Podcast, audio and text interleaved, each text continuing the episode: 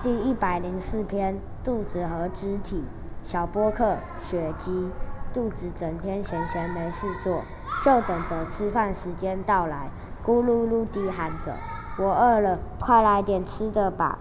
肢体们必须做家事、忙工作，每天都很辛苦。终于，肢体们决定罢工。他们埋怨着：“为什么肚子可以舒舒服服地休息，我们却得这么忙碌呢？”